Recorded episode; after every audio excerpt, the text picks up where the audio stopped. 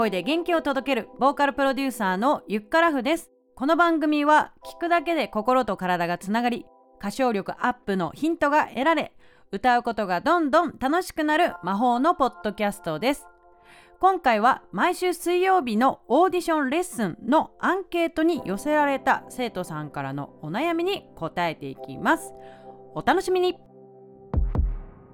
今回の質問はオンラインでレッスンを受けてくれている小学校6年生の女の子からの質問です。歌い手さんとして活動したいけどどうやって始めたらいいかわからないです。という質問でした。そうよね。6年生じゃわからんよね。特に小学校で歌をやってる友達って基本いないよね。うん。クラスに30人いたら私だけみたいなノリの場合もあると思いますので確かにっていうね気持ちになります。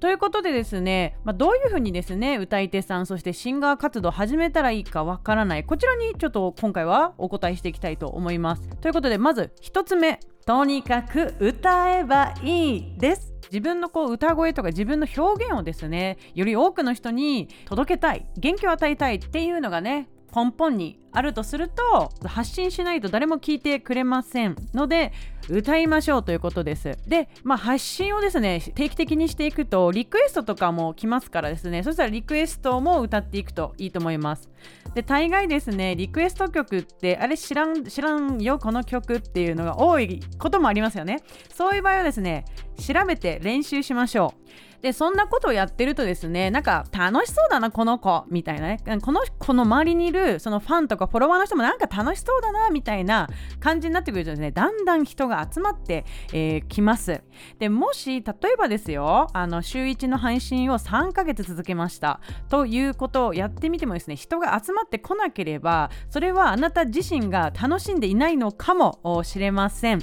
ということで一つですねあの自分が楽しいこと歌って楽しい歌っていうのを、えー、探すところから始めてみるといいですね。私の場合は好きな音楽なんだろうなって思った時に、うん、これは24歳くらいの時だったけどあのニューヨークいきなり行きましたね。はい、2週間くらい休みを取ってとにかく乗り込んだっていう記憶があります。で自分が心から踊れるとか楽しくなるなとかワクワクするとかそういう音楽どこかなと思った時にアメリカまあニューヨークだなってなってニューヨークの中でもハーレムっていう地域とかあとブルックリンっていう地域に行ってですね、えー、あやっぱここ好きだわーってなりました。多分もともとやっぱりブラックミュージックが好きっていうところがあります。結構ベースとかドラムがしっかりしたですね、えー、曲がやっぱり自分は好きなんだな。その上に歌を歌うっていうスタイルがですね好きなんだなってことを再確認して、まあ、そこから、まあ、自分のスタイルっていうのがより明確になっていった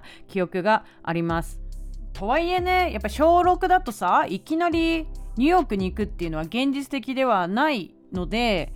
えー、まあ、ニューヨークに行かなくてもいいんですけど 自分があ好きだなって思うことをですねもう精一杯 YouTube なのかタグをたどるのかですねそういうところから、まあ、そのネットクルージングみたいな感じですね。ネット海外旅行的な感じで、まあ、海外行かなくてもいいんだけどなんか海外行かせがちよね私。国内でもいいんですけど。好きだなってって思うものをたくさんですね。保存とかね。自分の好きなものを周りに集めてみることから始めてみてはいかがでしょうか。はい。では2つ目仲間を作るです。えー、私の生徒さんの中にも10代ながら歌い手さんとして活動を頑張っている女の子数名いますよ。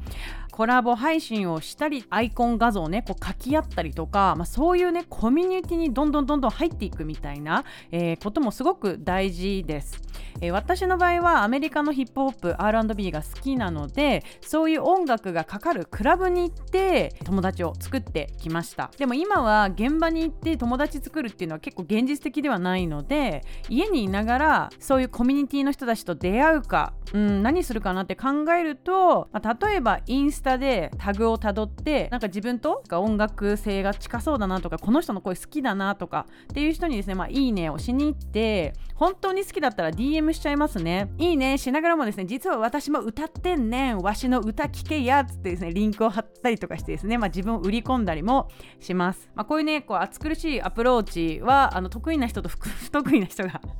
いると思うんですけれどもやっぱりねあの歌うまい人いっぱいいるからプラスアルファの要素すごい私は大事だと思います。やっぱグイグイ系って呼んでますけどグイグイするのはいいことだと思いますけどね。はい。でさらに言うとですね、まあ、演者と呼ばれるシンガーさん歌い手アーティストさんっていうのはねやっぱりその、まあ、繊細な人も多いので、まあ、そういうね暑苦しい輩が寄ってくるっていうのが苦手な人ももちろんいますよ。はい。なんか土足で踏み込んでくんなしみたいな、えー、人もいます。はい。そういうですねでもグイグイ系を面白がってくれるっていうのがアーティストのですね A&R とかマネージャーとかあとはレコードレーベルの人たちなんですよね。だからこう仲間を作るっていうお話もしたんですがもう一つ活動していく上で大事だなって思うのは音楽業界の裏方の人と仲良くなるっていうのもあの一つ応援されやすい方法だと思います。そもそもシンガー同士っていうのはライバルなのでよく思わない人もいますよ。はい。特にね若い時っていうのはねこう闘争心メラメラっていうねそういう人もいますからね。まあただデジタルネイティブな世代 Z 世代と呼ばれる10代から20代前半の方はもしかしたらもう少し友好的で平和な主義な方が多いかもしれないので、まあ、その辺はテンションを見ながらですねお友達を作る仲間を作るそしてコミュニティに属するみたいな、えー、活動方法をするといいと思います。では3つ目目標となる歌い手さんシンガーを3人ほど集めます。はい。えー、まあ、好きな歌い手さんとかって絶対いると思います。ねだから憧れて自分もなりたいって思うからね。初期衝動の人って絶対いると思います。でまあどんな歌を歌ってみた歌ってるのかとかね。どんなジャンル発信してるのかとかじゃあギターを弾いてるのかとかキーボードを弾いてるのかとかこう MPC みたいなパッドを叩きながら歌ってるのかとかね。あとは SNS での発信方法とか歌動画を上げる頻度とかフォロワーさんとのやり取りとかねコメント来たら全返ししてる人もいればなんかその目立った人だけ返してる人とかみんなね多分それぞれやり方があると思います。でこれはビジネスの用語で言うとベンチマークというふうに言うみたいなので気になる方はちょっとベンチマークやり方とかで調べてもらうといいと思います。あのー、この人生ってね、まあ、ゲームなんであのゲームに勝つには攻略方法を知っていった方がいいよっていうことですね。で特に女の子はゲームとかそんな得意じゃない人もいると思うんですが中にはですね結構男性性が強くてロープレゲームが好き一個一個クリアしていくことが好きっていう人もいると思います。もしし今聞いてるあなたがそういうタイプだったらこのですねシンガーさんこう歌い手さん業界ではねあの成り上がれる可能性が、えー、ありますからですねぜひ自分に期待してみるといいと思います。こういうことを知ってるのと知らないのとではですね、えー、あなたの前に訪れるその未来が変わってきますからあなんかゆっか先生ポッドキャストでベンチマークって言っとったわっつって なんか調べていただくといいと思います。はい。ということで参考になりましたでしょうか？この番組ではあなたからの歌や音楽活動に関するお悩み質問を募集しています。質問がある方はゆっからふ LINE 公式までお寄せください。LINE 公式の URL は番組説明欄のリンクからチェックしてください。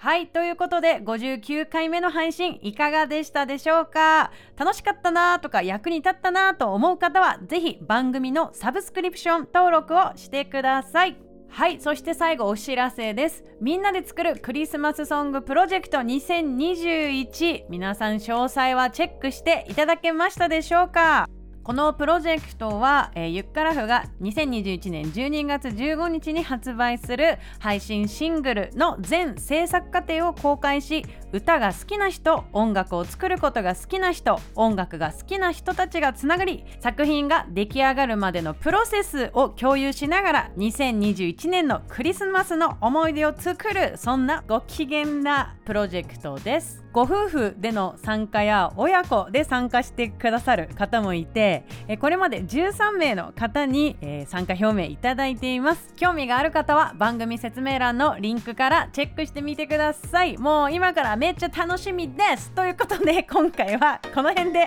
ゆっからふでした。